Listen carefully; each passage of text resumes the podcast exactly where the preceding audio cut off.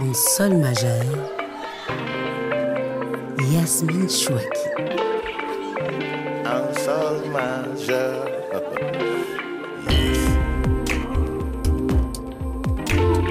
Il faudrait du temps, il faudrait du thé pour digérer. Nejib Sidi Moussa, que vous ne connaissez pas encore, mérite qu'on prenne le thé, qu'on prenne le temps pour absorber ses réflexions de docteur en sciences politiques. Après La fabrique du musulman qui paraissait en 2017, j'ai sous les yeux son nouvel opus, Opuf, intitulé Histoire algérienne de la France, avec sur la couverture une carte de France algérianisée. L'affaire est sérieuse puisqu'il s'agit pour ce chercheur de démêler la France contemporaine en se confrontant enfin à la question algérienne. Car, khlas, finito, basta, que ce soit autour de l'identité, l'immigration, le colonial ou l'islam, il faut en finir avec ce que notre invité appelle la centralité refoulée de la question algérienne de 1962 à nos jours. Le divan ne durera que le temps de mes questions inoffensives pour ce quarantenaire qui ne jure que par la grande histoire, alors que son récit familial vaut évidemment un petit diwan, un petit détour en sol majeur. Bonjour et bienvenue, Nejib Sidi Moussa. Bonjour, merci Yasmine Chouaki. Anxieux heureux. C'est vrai? Très heureux d'être euh, d'être ici euh, sur ce plateau et de parler aux auditeurs d'RFI. Magnifique. On va en tout cas débaillonner ou baïonner plutôt un certain Puccini sur notre pick-up. Le temps d'un Turando, cet opéra qu'il a écrit en 1924 et où je crois il y a un petit parfum d'Orient. Un petit peu. Pourquoi cet opéra? Ah, Parce que notamment ce passage en particulier, euh, il me transporte et aussi parce que c'est un genre musical que j'ai découvert sur le tard. J'ai pas grandi avec le classique, j'ai pas grandi avec l'opéra. Et puis euh, progressivement, je me suis rapproché euh, de ça et euh, j'ai aussi la, sensation de me raccrocher à une culture qui me paraissait éloignée jusqu'à présent et qui emprunte à ces œuvres qui font partie justement du répertoire universel en réalité.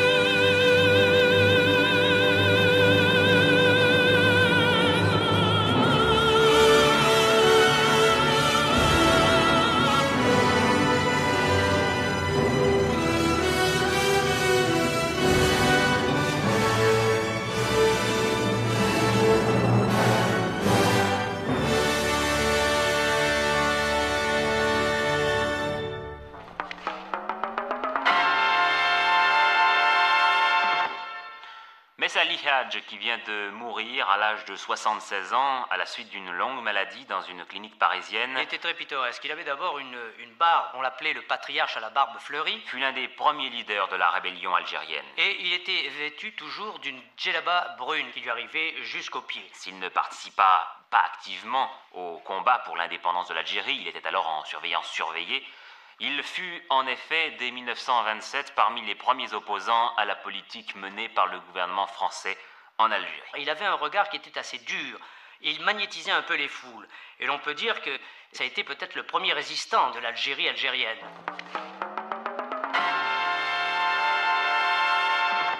Alors vous, vous aviez 8 ans en 1974, euh, non? Vous aviez Non, quel je âge suis né en 1982. Ah, ah oui, vous n'étiez... Bah alors, Nejib Sidi Moussa, mais euh, vous vous souvenez en revanche très bien, enfin l'annonce de la mort du patriarche à la, barbe fleurie a circulé dans la famille. Ah bah, c'était forcément euh, un événement, dans le sens où euh, les hommes de ma famille, je dis les hommes parce que ce sont eux qui ont pris les armes, ça ne veut pas dire que les femmes euh, n'avaient pas aussi le- leur, part dans cette lutte, eh bien se sont engagés du côté de Messali, et avant 54. Et pour eux, il incarnait le combat pour l'indépendance de leur pays. En tout cas, le personnage m'a accompagné. Moi j'ai grandi dans une maison dans le nord de la France, où il y avait euh, deux portraits. Il y avait le portrait de Messali, avec un poème que mon père lui avait dédié, Ah oui au père de la nation, au père de la révolution. Et puis il y avait aussi le portrait des martyrs euh, messalistes. Ces images ont disparu dans les années 90, bizarrement. Et, euh, À la maison. À la maison, oui. Mais en tout cas, j'ai grandi avec cette image. D'ailleurs, les gens qui ne connaissaient pas vraiment l'histoire de l'Algérie pensaient que c'était euh, quelqu'un qui était membre de notre tribu, de notre clan, Un ancêtre. Un ancêtre, mais en fait, c'est notre ancêtre politique de ce point de vue-là. Alors, qui était véritablement Messali Hadj Euh, C'était plus qu'une photo euh, sur un meuble dans la, dans la maison. Quelle place la guerre de libération algérienne a eu dans votre famille à vous, Nejib, cette famille installée en France? Toutes ces questions en amènent une autre.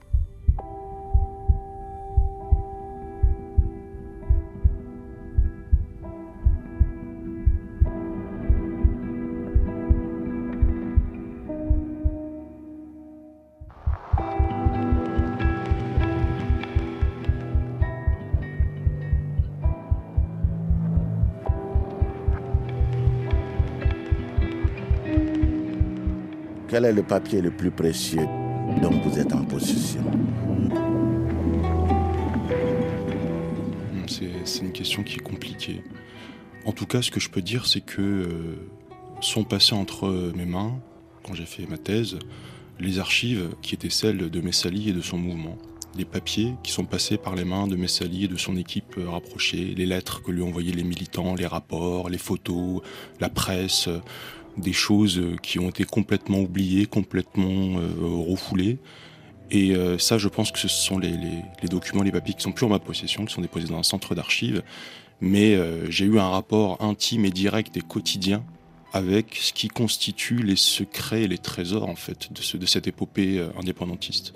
Et puis que je vous écoutais euh, au début de cette conversation en sol majeur, il y a ce fameux poème de votre père dédié euh, à Messali Hadj. Est-ce que vous vous souvenez du début de ce poème?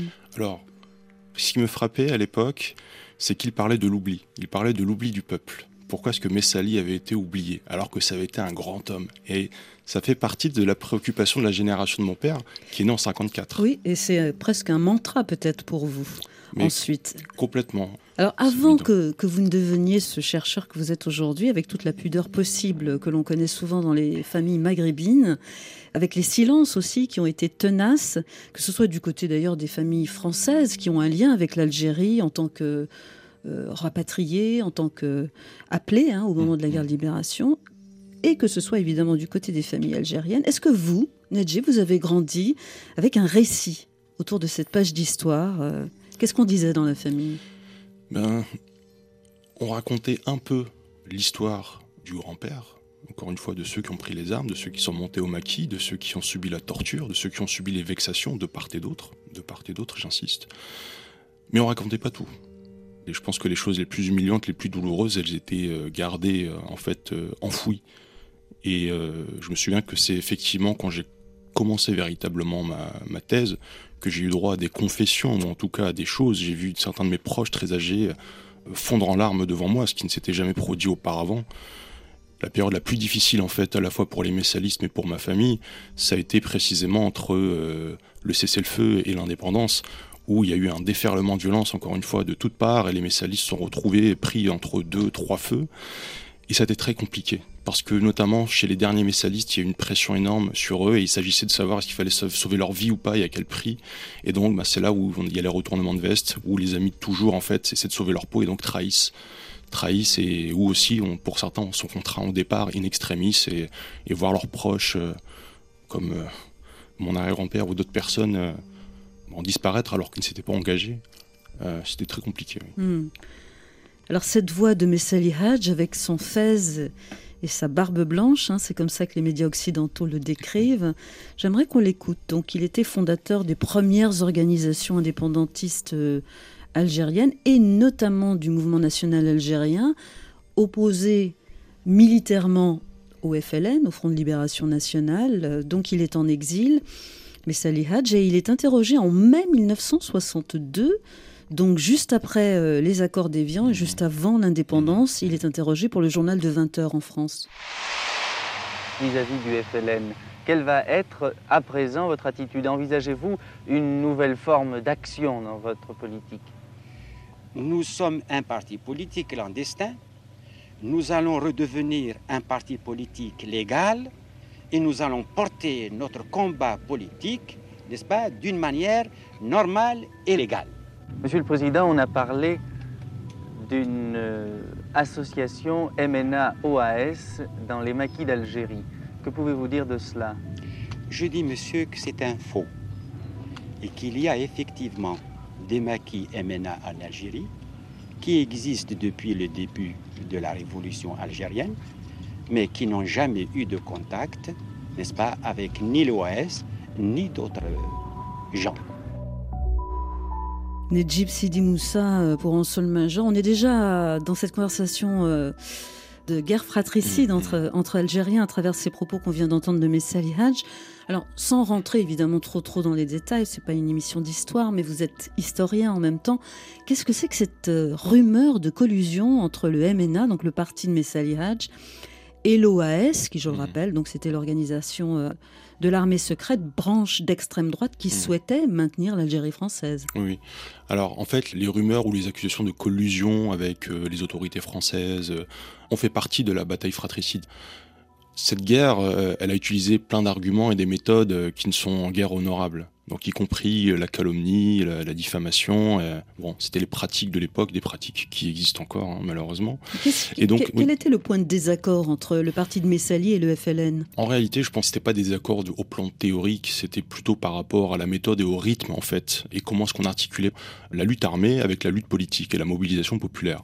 Donc, et aussi, euh, il y avait le rapport à certaines méthodes utilisées, comme le terrorisme aveugle ou pas. Donc, euh, bon, ils avaient quand même un corpus de valeurs qui était quand même commun, puisqu'ils venaient de la même grande maison, en réalité, hein, celle du Parti du peuple algérien et du MTLD. Ensuite, effectivement, il y a des divergences, mais euh, elles s'expliquent davantage, à mon avis, par la sociologie, par le parcours de certains acteurs, et puis par des divergences qui peuvent également être, être d'ordre personnel. Alors, si, si j'en reviens à vos parents, à vous, Najib Sidi Moussa, je sais que c'est toujours euh, sensible hein, de revenir euh, à, cette question parentale, mais ils sont restés donc euh, messalistes. Hein.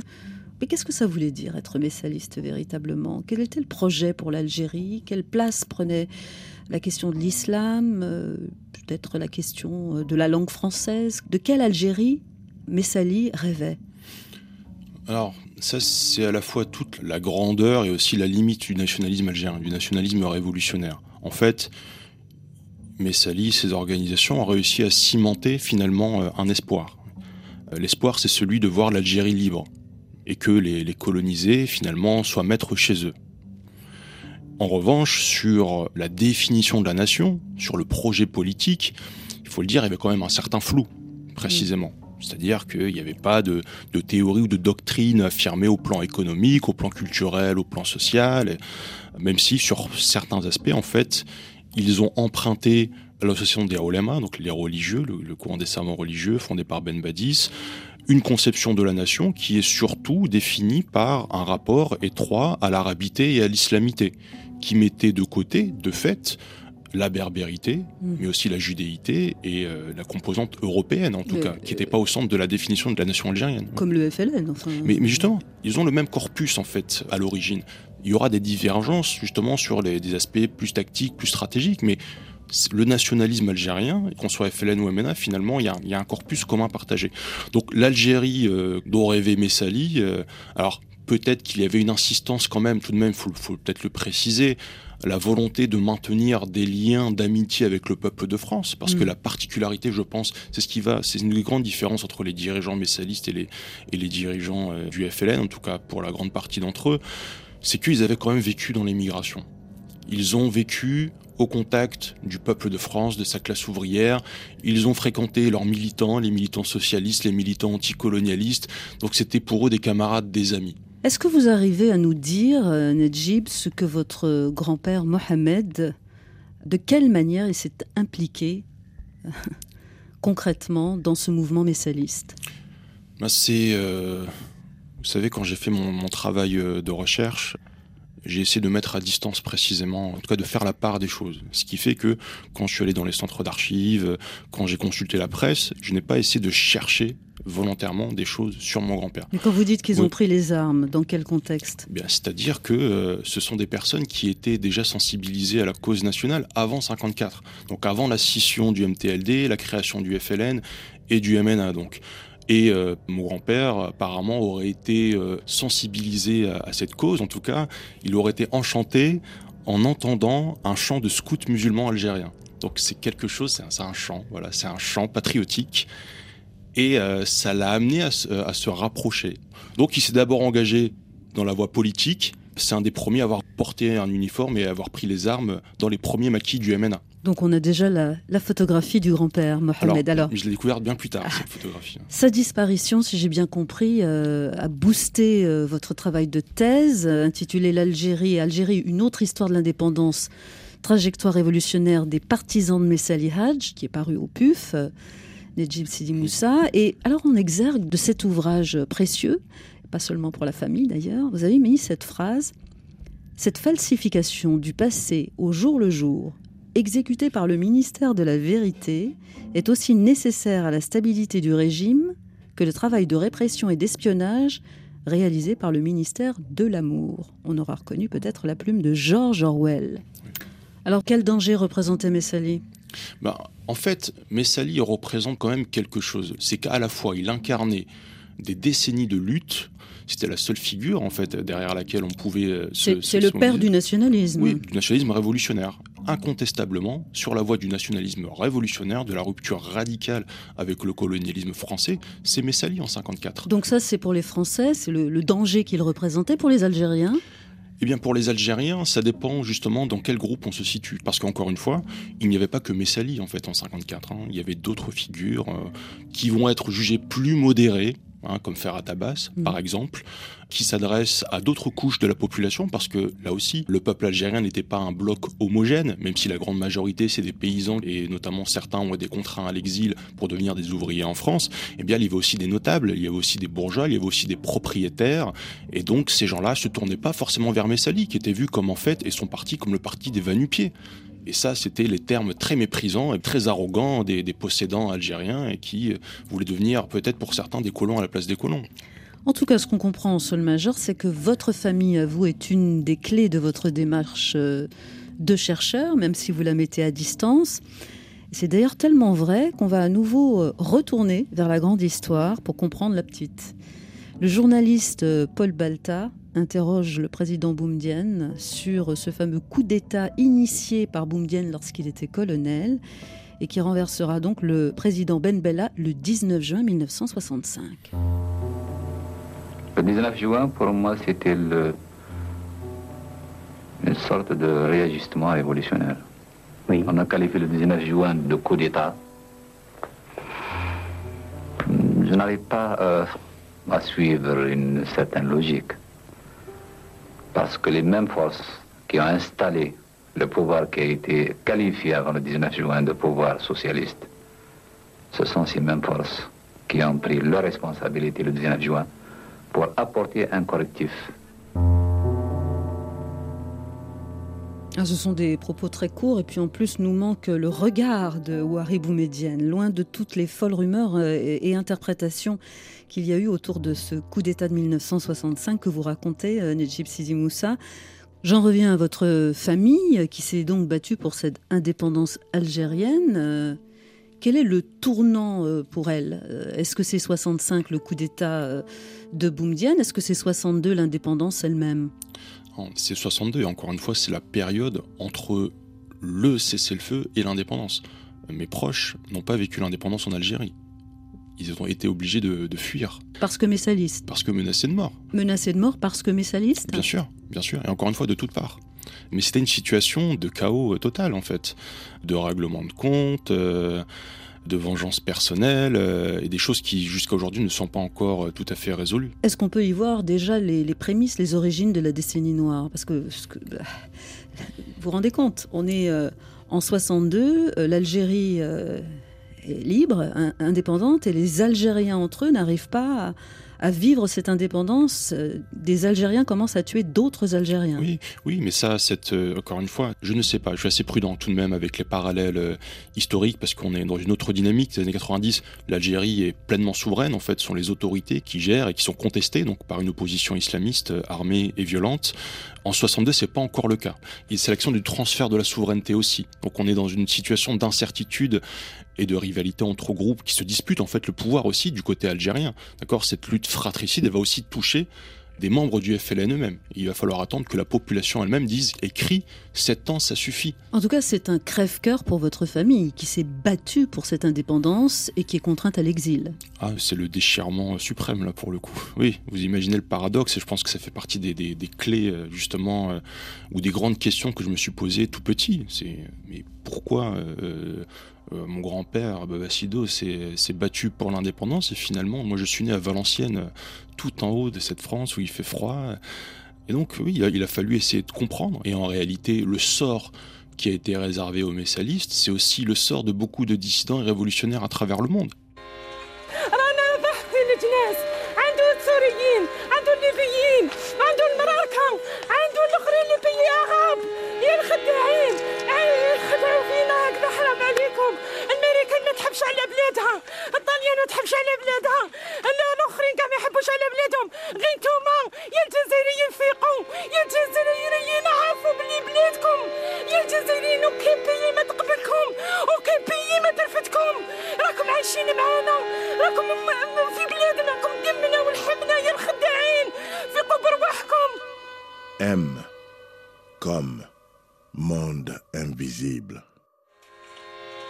Espèce euh, de traître, les Américains n'aiment pas qu'on touche à leur pays, tout le monde aime son pays sauf vous. Réveillez-vous Algériens, c'est votre pays. Extrait du documentaire euh, Algérie, un peuple sans voix, euh, signé notamment Malek Ben Smaïl et qui explore les dix années de violence en Algérie, cette fameuse décennie noire qu'on évoquait un peu. Nejib Sidi Moussa, ça, c'est une réalité, euh, même pour votre famille, cette décennie noire, euh, et même de Valenciennes où vous vivez. Oui, tout à fait. Ma famille est originaire de la Mitidja, l'Algérois au sens large. Et donc c'est là aussi où malheureusement euh, ont été perpétrés des massacres de masse dans les années 90. Et c'est une période qui a signifié chez moi là aussi, une mise à distance de l'Algérie, puisque les, conditions n'étaient plus sûres pour y retourner, alors que c'était un pays euh, dans lequel j'allais euh, une à plusieurs fois par an. On avait un lien, toujours un lien très fort, mais il était encore plus fort, je crois, dans ma jeunesse. Et la décennie noire, cette guerre civile, ce déferlement de violence va couper ou casser quelque chose pendant de nombreuses années. Donc je vais plus tard me reconnecter avec l'Algérie, mais c'est aussi la période où, gamin, j'ai vu mon nom à la télévision, parce qu'effectivement, Sidi Moussa, c'est une ville qui est dans, l'Algérois, qui est connue aujourd'hui par les amateurs de foot. Et euh, le lendemain, effectivement, dans la cour de récréation, euh, mes, camarades me disent Mais on a vu ton nom à la télé, euh, qu'est-ce que ça veut dire? Pourquoi? Qu'est-ce qui se passe là-bas? Encore une fois, ça a alimenté chez moi une espèce de frustration que j'ai essayé de combler par la suite à travers les études, à travers la recherche, à travers mes séjours répétés quand la situation s'est apaisée en fait. Alors c'est une réalité euh, pour euh, votre famille et pour euh, les millions d'Algériens, cette décennie noire, mais il y a un adjectif qu'il va falloir qu'on introduise en sol majeur, c'est le mot invisible. Parce que du côté français, cette décennie noire, cette guerre civile, elle est accompagnée d'une forme d'indifférence, c'est comme une guerre invisible à nouveau. Alors, invisible, ça dépend de, de quoi on parle. Qui tue qui? Alors voilà, quand je parlais de ces questionnements peu féconds, il y a notamment celui-ci. Donc dans un moment de suspicion généralisée, de paranoïa, j'ai coutume de dire que je ne suis pas paranoïaque, mais que je peux l'être un petit peu quand je vais en Algérie. Oui, il y a, donc il y a eu ce, discours-là en fait qui a pris, qui a pris à un moment donné euh, dans certains secteurs intellectuel euh, à gauche, mais pas seulement. C'est ce que j'essaie de montrer notamment dans mon dernier mmh. ouvrage, dans l'extrême droite aussi. En France, on était porté aussi sur ce discours-là. Il y avait quelque chose de revanchard, non seulement à l'égard des autorités algériennes, qu'on peut critiquer, comme on peut critiquer les autorités françaises. Moi, je n'ai pas de problème avec ça. Néanmoins, je pense qu'il y avait quelque chose qui allait un peu plus loin. Il y avait peut-être le procès de l'indépendance qui était fait.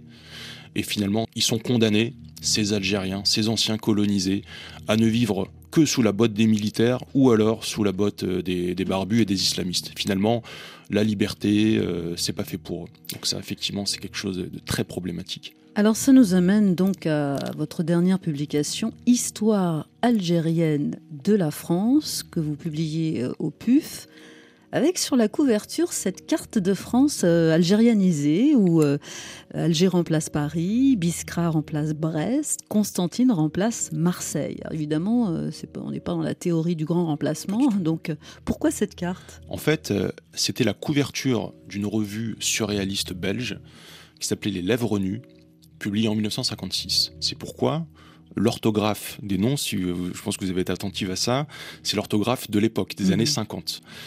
Et euh, c'est une revue en 56 dans laquelle a écrit un certain Guy Debord. Il a parlé euh, de la question du détournement. Donc c'est une forme de détournement et c'est aussi euh, une façon de montrer l'importance qu'avait la question algérienne, la centralité de la question algérienne en 1956. Donc la question du, vote des pouvoirs spéciaux, l'envoi du contingent, les, manifestations aussi qui ont lieu à Paris contre cela, organisées par les nationalistes. Pour moi, c'est l'illustration qui s'imposait, la plus juste et loin évidemment de, tous les fantasmes et les délires aujourd'hui sur le, sur le grand emplacement, euh, qui viennent de loin justement, qui viennent aussi de cette histoire algérienne de la France. Histoire algérienne de la France, donc ça c'est vraiment un titre euh, qui arrête, où vous évoquez euh, une centralité refoulée de la question algérienne de 1962 à nos jours. Est-ce que vous pouvez nous expliquer ce concept de centralité refoulée? Oui. ben, C'est le nez qu'on a au milieu du visage et qu'on ne veut pas voir. C'est le sujet euh, auquel on n'arrête pas de penser, mais dont on évite de parler précisément. C'est la problématique qu'on essaie de maquiller en islam, en colonial, en, obsession sexuelle euh, ou identitaire, parce qu'on ne veut pas mentionner cette question-là, on ne veut pas dire le mot Algérie, on ne veut pas comprendre en France que la première communauté d'étrangers, ce sont des Algériens, sans même parler des binationaux, des enfants issus du métissage, des rapatriés, des harkis, des pieds noirs, etc. etc. Mhm. Donc c'est la question en fait que n'importe quel voyageur qui vient en France, qui s'intéresse un peu au débat, aux controverses qui déchirent cette société, mais tout de suite ils comprennent qu'il y a une question algérienne en France. Mais bizarrement, bizarrement, mais là c'est le spectacle intellectuel et militant, sur cette force de, refoulement et, cette capacité à se bander les yeux précisément. Donc c'est aussi un, manifeste finalement. C'est à la fois un travail que je crois être rigoureux, scientifique, qui essaie de, de montrer à quel point en fait les, les, les, questions qui justement déchirent cette société, elles ont en arrière-plan la question algérienne, le rapport à ce passé qui n'est pas que douloureux, même s'il est, il est aussi et surtout douloureux, mais il n'est pas que douloureux, et qui alimente en fait les passions, aussi bien à l'extrême droite qu'à l'extrême gauche en Alors voilà. Donc c'est pas du divan, hein, on n'est pas de, dans, chez le psy, hein, euh, on, est bien dans un travail de, de, recherche avec vous et de recherche du côté des, des deux rives et vous mobilisez des sources multiples, publiées autant par euh, l'extrême droite que la gauche radicale ou que les mouvements féministes ou homosexuels. Pourquoi ces sources-là? Alors précisément parce que j'ai eu envie d'interroger les marges, d'interroger les groupes d'avant-garde qui ont justement remis en cause je parle des féministes, hein. je parle aussi de groupes, euh, de groupes homosexuels qui se battaient contre la répression qu'ils subissaient à l'époque. Euh, je parle de groupes immigrés aussi qui commencent aussi à se, structurer très tôt. Je parle aussi des gens dont je suis proche politiquement, mais c'était un peu trop facile, ceux qui sont les héritiers de la lutte euh, anticolonialiste. Et j'ai ressenti le besoin, justement pour rendre compte de cette tension, de voir de l'autre côté de la barricade. Donc d'aller voir du côté de ceux qui sont mes adversaires au plan intellectuel et politique, et de montrer aussi à quel point en fait ils ne sont jamais désintéressés de la question algérienne. en fait, ce que, vous, ce que, vous, dites, c'est que notre Ve République est née d'un contexte où les partisans de l'Algérie française et, et les anticolonialistes dont vous êtes ont continué leur combat, même après 62 et même aujourd'hui encore. Ce combat continue. Oui, oui, mais bien, bien sûr. Encore une fois, je, je, reviens du camp qui me donne la nausée, le, la lecture des sources m'est apparue nécessaire, justement, mais c'était tout de même un exercice euh, assez délicat. On a coutume de raconter l'histoire de l'extrême droite en France, essentiellement à travers son rapport à l'occupation nazie, la collaboration. C'est vrai, c'est déterminant. Mais je pense qu'il y a aussi un autre chapitre de cette histoire. Il ne s'agit pas d'être en concurrence, au contraire. Il y a des passerelles qui sont évidentes dans les trajectoires des dirigeants de cette mouvance nauséabonde. Eh c'est la question coloniale et la question algérienne en particulier. Précisément parce que l'extrême droite qui était discréditée en 45 à la libération, eh bien, s'est reconstruite, s'est reconstituée à travers la bataille pour l'Algérie française. Ils ont essayé de se mobiliser, de mobiliser des troupes précisément en agitant le spectre de la France algérienne, c'est-à-dire la lutte contre les immigrés, pas les immigrés en général justement. Mmh. L'immigré qui posait problème, c'était l'ouvrier algérien, mmh. en particulier. Et je veux dire, c'est explicite. Et en fait, tout simplement, c'est l'ambition, mais j'espère que d'autres suivront et me dépasseront et me critiqueront, c'est qu'on peut revisiter, on peut réécrire l'histoire de France à travers un prisme algérien. Ça peut paraître démagogique ou ambitieux, mais je pense que c'est intéressant. C'est ainsi que vous rappelez euh, lors du procès de Klaus Barbie, défendu par euh, Jacques Vergès, un parallèle absolument étonnant entre nazisme et colonialisme. Oui, effectivement, c'est un chapitre qui surprend euh, souvent euh, mes lecteurs. On m'a dit, mais qu'est-ce que ça a à voir finalement Le procès de Klaus Barbie, la question de l'antisémitisme, qu'est-ce que ça a à voir avec l'Algérie? Bah, Ça a à voir tout simplement parce que Klaus Barbie, donc nazi, mmh. a été défendu par l'ancien avocat du FLN ou des membres du FLN. Jacques Vergès. Jacques Vergès, en l'occurrence. Et que c'est lui, dans sa plaidoirie, qui est extrêmement confusionniste, et je dirais même a posteriori dangereuse, qui a joué sur cette concurrence victimaire. Et qui a finalement moins défendu le nazi que fait le procès de la France résistante en disant que, précisément, sans mauvais jeu de mots, vous n'êtes pas tout blanc parce que vous avez massacré, vous avez réprimé dans les colonies. Et cette question du deux poids deux mesures, du fait, voilà, vous reconnaissez la souffrance des victimes juives, mais vous ne reconnaissez pas la souffrance des victimes du colonialisme, eh bien, ça a eu un écho très fort dans un moment de crise du tiers-mondisme, de crise des indépendances dans les années 80. Mais est-ce que cette plaidoirie euh, dangereuse, je l'entends bien, ne révélait pas euh, l'impossibilité à dénoncer les crimes du colonialisme? Alors, pas l'impossibilité à mon avis, puisque euh, en fait, il ne faut pas euh, nier que euh, les années 70-80, c'est aussi l'époque où on a des travaux pionniers. Encore une fois, je parlais à l'heure de Mohamed Arbi, de Benjamin Stora, mais il y en a plein d'autres. Hein. Mais en revanche, la question du procès du colonialisme, oui, bah, enfin, ça n'a pas été fait, mais pour des raisons assez simples. C'est qu'il y a eu une amnistie, c'est des accords d'Évian et un accord entre l'État français et l'État algérien. Il n'y a pas eu de Nuremberg, l'équivalent du procès Nuremberg en Algérie. Mais là encore, la responsabilité, elle est partagée entre deux autorités. Bon, est-ce qu'il aurait fallu le faire? Je ne sais pas. Moi, je suis très réservé à l'égard de la justice, des procédures, des tribunaux. En revanche, est-ce que ça devait nous empêcher d'aller plus loin dans l'exploration au niveau historique?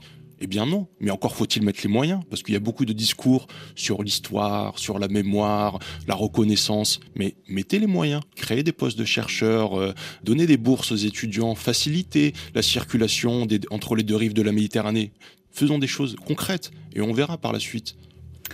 Et puis, évidemment, aujourd'hui, on est un peu, un peu seulement, dans le temps des commémorations et des anniversaires. J'aimerais, euh, Nedjib, vous faire écouter trois voix qui se sont exprimées le 19 mars 2022, donc à l'occasion du 60e anniversaire des accords d'Évian qui mettaient fin à la guerre d'Algérie. J'ai été sollicitée il y a quelques années par l'ONAC pour témoigner de mon vécu d'Algérienne, anciennement colonisée auprès des différents établissements scolaires et j'ai accepté pour diverses raisons. Monsieur le Président, en un an, vous avez fait plus que vos prédécesseurs, des gestes importants pour reconnaître le drame et la douleur des pieds noirs et des harkis. Personnellement, n'estimant pas avoir quelque chose à me reprocher pendant cette période-là, puisque bon, j'ai servi, je n'ai pas porté d'armes. J'étais en tenue, c'est vrai. J'étais considéré comme marquis, c'est vrai. Et je ne le renie pas et je ne le regrette pas, ce que j'ai fait. Mais je ne me voyais pas partir en métropole à l'époque. Ce travail est aussi un travail de vérité. Car à côté de la mémoire et par-delà la mémoire, il y a l'histoire. Nous avons la chance d'avoir aujourd'hui des mémoires vivantes. Arrivera un moment où la nation n'aura plus que des traces écrites. Et donc, le travail d'histoire est essentiel qui rend impossible la manipulation de notre histoire. Et ne pas dire, ne pas reconnaître, ne pas mettre par écrit, consigner toutes ces mémoires, ne pas édifier ce monument qui réconcilie toutes les traces, mais qui permet aussi les controverses, qui est le travail de l'histoire et de l'historiographie. Ne pas permettre la transmission ensuite de cette histoire, c'est prendre le risque de laisser l'histoire être falsifiée. Le mot peut faire sourire dans la bouche du président français. Donc, mmh. avec par ordre d'apparition euh, Lalia Ducos qui parlait au nom de l'ONAX, c'est-à-dire l'Office national des combattants et victimes de guerre, euh, Messaoud Guerfi, et puis donc euh, le président Macron. Alors j'ai suivi en direct, en fait, ah j'avais reconnu tout de suite les voix, j'avais suivi en direct cette cérémonie. Moi, je suis pas à l'aise. Cette confusion des registres entre histoire et mémoire, pour moi, c'est pas tout à fait la même chose, précisément l'histoire et la mémoire. La mémoire, justement, ça va être un travail de sélection, un travail de commémoration, ça va être un enjeu de lutte, en fait, entre institutions qui demandent à l'État ou aux collectivités locales et territoriales d'apposer telle plaque, de reconnaître telle personnalité.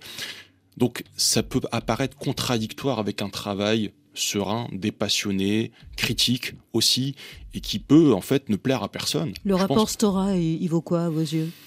Non, encore une fois, moi je suis pas hypocrite. Benjamin Stora, c'est quelqu'un à qui je dois beaucoup dans le sens où ses livres, notamment ses premiers livres, m'ont inspiré. Mais mais il le sait. Je me reconnais pas dans cette démarche d'associer étroitement histoire et mémoire, d'essayer de pacifier ou de réconcilier. Je fais attention à ce que je dis, de réconcilier. Moi, je suis pas toujours dans la réconciliation. Je ne cherche pas à mettre d'accord tout le monde. Je pense qu'on ne peut pas euh, réconcilier tous les segments de la société française, notamment. Euh, on a quand même un bloc revanchard qui est quand même assez important, qui est même représenté aujourd'hui, euh, bien malheureusement, à l'Assemblée nationale. Mais, mais moi, ce qui m'inquiète peut-être un peu plus aujourd'hui. justement, parce que j'allais vous demander si votre génération elle était optimiste. Mais, alors, mais justement, l'optimisme, je peux livrer une anecdote, là encore. J'ai été euh, chargé de TD euh, à l'université de Nanterre euh, l'année dernière. Car vous enseignez, oui. Et en fait, on a, on a traité de la séquence 2005, celle de la loi qui vantait les mérites de la colonisation, pour le dire vite. On a discuté avec les étudiants des débats de l'époque en, en s'appuyant sur des très bons textes, notamment de gens comme Romain Bertrand, que j'apprécie beaucoup.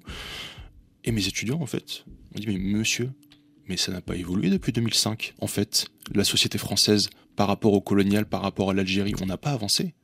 Ou alors une expression d'Algérie que j'aime beaucoup quand on prend le bus, parce que moi j'ai pas le permis, c'est euh, avancer l'arrière. Ouais, on a avancé l'arrière. En tout cas, votre génération, vous, en tout cas, euh, Nedjib Sidi Moussa, vous faites le pont entre les générations. Et tout à coup, et tout à coup, c'est l'heure d'entendre une voix venue d'autrefois. War Wienerin. Mein Vater kam aus Mischkolz in Ungarn. Und ich kann Ihnen, ich kann wirklich nicht erinnern, ob ich zuerst Ungarisch oder Deutsch die ersten Worte sprach. F. Zu Hause sprachen wir Deutsch, ausgenommen mit äh, den äh, F comme famille d'élection. Und äh, dann ich in die ungarische Schule. Car si j'ai bien compris, Nejib, vous vous êtes forgé euh, au sein d'une famille biologique, bien sûr, mais mm. pas seulement. Mm. Euh, Arthur Kessler, dont on vient d'entendre rapidement la voix, a joué euh, un, rôle important dans votre vie d'intellectuel, euh, j'ose dire militant. Lequel? En fait, il fait partie des figures qui m'ont inspiré, m'inspirent toujours, comme Victor Serge, comme George Orwell, que vous avez mentionné tout à l'heure, comme Albert Camus, comme d'autres intellectuels de gauche qui, à la fois, ont refusé le totalitarisme soviétique et aussi ne se sont pas alignés, alors peut-être pas tout de suite, du côté euh, occidental, capitaliste et libéral. Donc la sémantique est claire là. La sémantique est claire. Ceux qui m'ont inspiré, ce sont les dissidents de, gauche, ceux qui euh, se sont retrouvés entre deux feux, tiens, comme par hasard. C'est aussi pourquoi moi j'ai eu des, liens d'amitié, même plus, avec des gens qui étaient des héritiers euh, euh, du POUM ou des, ou des libertaires espagnols, qui se sont aussi retrouvés entre deux feux, avec des descendants du Bund, donc ces révolutionnaires socialistes juifs aussi, qui se sont retrouvés entre plusieurs feux pour le coup. Et je pense que ma communauté euh, imaginaire euh, ou imaginée, en fait, ce sont ces gens dont les textes, parce qu'ils ont écrit aussi. Donc mm. euh, Arthur Kostler, c'est entre autres le zéro et l'infini, mais pas seulement, c'est la lie de la Terre. Ce qui fait qu'aujourd'hui, dans votre famille intellectuelle, on trouve aussi le son de cloche de Daniel Guérin, né en 1904, qui, alors pour le dire très vite, a rompu avec ses origines bourgeoises et qui, lors d'un voyage en Indochine, a découvert évidemment la réalité coloniale. Il est même rentré en contact avec les mouvements indépendantistes vietnamiens. Et lorsqu'il rentre en France, par bateau, il sait, je le cite, que sa vie a changé. La mer était agitée, il y avait des dauphins qui sautaient à l'avant de la coque du bateau. Et tout d'un coup, je me suis dit, j'ai eu comme un éblouissement, je me suis dit, mais il y a une force formidable en moi qui m'est conférée par mon homosexualité. Cette force-là, il faut la mettre au service de quelque chose de beaucoup plus grand que la débauche ou que l'homosexualité, qui est la lutte pour la libération du prolétariat. Et j'ai fait la symbiose entre les deux choses, et j'ai compris à ce moment-là que les deux choses étaient éternellement associées et non plus dissociées dans ma personne. C'était l'époque la plus heureuse de ma vie. La découverte de ce milieu prolétarien, quotidienne la symbiose entre l'émancipation homosexuelle et l'émancipation du prolétariat. C'est ce que dit Daniel Guérin, devenu théoricien notamment hein, du communisme libertaire. Il vous guide de, quelle manière, Nejib? En fait, c'est une figure que j'ai d'abord euh, connue dans euh, mes recherches personnelles sur euh, le mouvement messaliste et indépendantiste en Algérie, parce que c'est quelqu'un qui a connu très vite Messali dans les rues de Paris quand il euh, s'est agi de lutter contre le fascisme dans les années 30, parce que les fascistes français ont essayé d'influencer les ouvriers algériens en jouant sur l'anticommunisme et l'antisémitisme, et Messali s'est opposé à cela. Et il a trouvé très vite les alliés dans la gauche révolutionnaire, des gens comme Daniel Guérin, qui est resté un ami malgré des divergences par la suite au niveau politique. Daniel Guérin fait partie par exemple des rares personnes tout de suite avoir été prévenu de la mort de Messali en 1974, hmm. par exemple. Donc il y a d'abord ce rapport à l'anticolonialisme, ce rapport aussi au mouvement révolutionnaire français. Daniel Guérin, c'est quelqu'un qui est passé du socialisme de gauche au communisme libertaire. Ça aussi, c'est quelque chose qui m'a beaucoup nourri, euh, beaucoup alimenté. Et un autre aspect alors, qui est évoqué dans le de Daniel Guérin, il est aussi connu pour avoir raconté sa vie sexuelle, son rapport à l'homosexualité notamment. Et en fait, c'est un des axes que j'essaie d'emprunter dans l'ouvrage. J'ai découvert la presse homosexuelle parce que, en m'inspirant notamment de quelqu'un comme Todd Shepard, qui a essayé de connecter dans son livre excellent que je recommande, Mal décolonisation, l'histoire postcoloniale et l'histoire euh, sexuelle, finalement, mmh. euh, de la révolution sexuelle euh, dans la France des années 60-70, c'est quelque chose qui m'a inspiré. Et je pense que c'est quelque chose, là, pour le coup, d'extrêmement fécond. Vous avez dit le mot, ce sera ma dernière question en sol majeur. On n'a pas oublié hein, que vous aviez euh, Orwell en oreille, euh, Nejib Sidi Moussa. Je, me dis que la voie politique, c'est tout droit pour vous? Ah non, c'est pas tout droit, au contraire. Au contraire. Avec des embûches, mais vous voyez. C'est une, voie semée d'embûches. Ben, c'est la voie, euh, je crois. Alors aujourd'hui, le mot peut apparaître grandiloquent, mais de la vérité, de la justice, de la beauté. Vous pensez à faire de la politique ou pas? J'ai été militant, j'ai été un militant révolutionnaire. J'ai pas abandonné mes idéaux, mais en revanche, euh, je crois avoir euh, changé de braquet. Moi, j'ai relativement peu d'ambition au niveau euh, professionnel, au niveau matériel. Néanmoins, moi, je suis solidaire de tous ceux qui luttent à travers le monde contre l'exploitation et l'oppression. Merci Najib Sidi Moussa d'être passé nous voir en sol majeur. Qu'est-ce qu'on fait pour se quitter? Est-ce qu'on le fait version Working Class Hero avec John Lennon ou bien version Adieu ma belle de Baziz. C'est-à-dire, euh, et oui, c'est toujours la même ah, chose, puisque vous êtes entre deux ponts, entre la famille algérienne et la famille ouvrière. Ah. Alors, là, je, risque de, fâcher certains de mes amis et peut-être des auditeurs, mais euh, Adieu ma belle, il y, a un côté un peu négatif, même si j'aime beaucoup Baziz, mais euh, John Lennon, oui, définitivement. As soon as you're born, they make you feel small. By giving you no time instead of it all.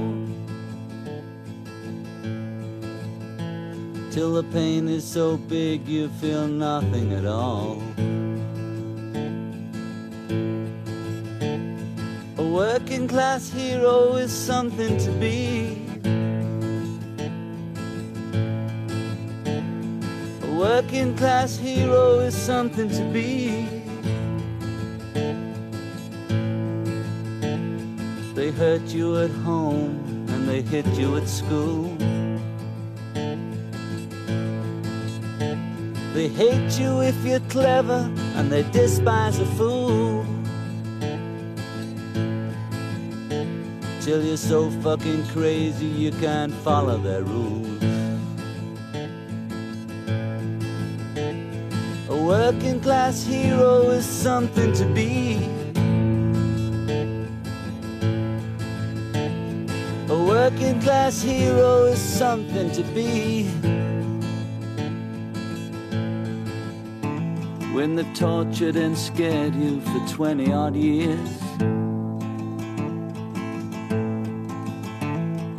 Then they expect you to pick a career. When you can't really function, you're so full of fear.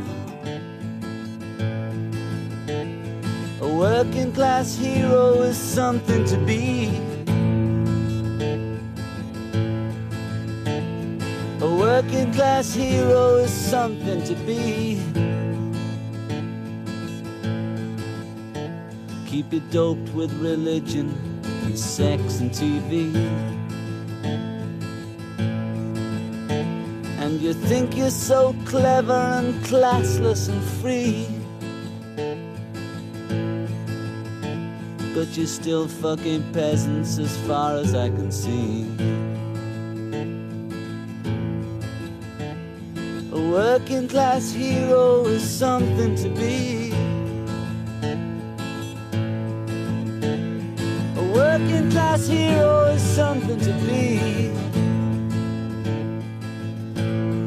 If you want to be like the folks on the hill,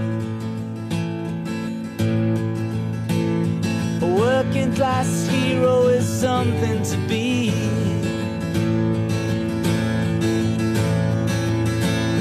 A working class hero is something to be. If you want to be a hero, well, just follow me. If you want to be a hero, well, just follow me.